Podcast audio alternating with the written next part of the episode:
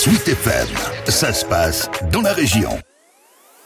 Qu'est-il arrivé au lexovien Patrick Leboucher? C'est la question que se pose sa famille et ses proches depuis maintenant un an. Le sexagénaire, amateur de course à pied, n'a plus donné signe de vie depuis le 12 septembre 2021.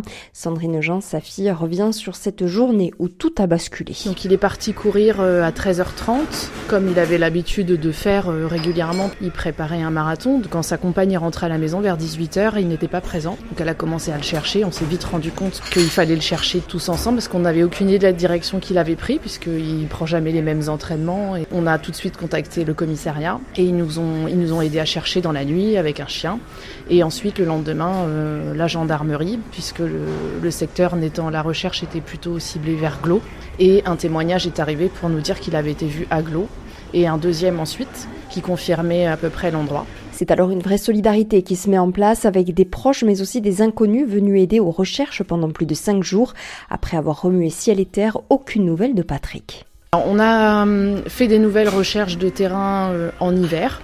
On s'est dit que euh, la, végétation étant au plus bas, c'était le moment de, chercher. On a refait une session au mois de janvier euh, en famille, mais ensuite les recherches de terrain, ne sachant plus du tout où chercher, on, se dit que ça sert plus à rien d'en faire à l'aveuglette. En fait, tant qu'on n'a pas d'indice d'endroit qui nous dit euh, un point précis pour aller chercher. Euh, aller chercher comme ça, euh, sans zone précise, bah, ça sert pas à grand chose. Sandrine reste lucide, elle ne pense pas retrouver son père vivant. L'espoir de le retrouver vivant, malheureusement, il n'y en a plus. Alors, parce que le départ volontaire, on l'a occulté complètement, de par sa personnalité, sa vie et même l'enquête révèle que c'est pas possible, c'est pas un départ volontaire. Donc il lui est forcément arrivé quelque chose. Il reste des, que des questions lui était-elle Est-ce que c'est un problème physique qui fait qu'il euh, s'est éloigné de sa zone, il s'est enfoncé dans la campagne parce qu'il avait perdu conscience et il est à un endroit où on ne l'a pas trouvé? Ou est-ce qu'il euh, a fait une mauvaise rencontre et en fait il est plus sur zone et là ça sert à rien de chercher?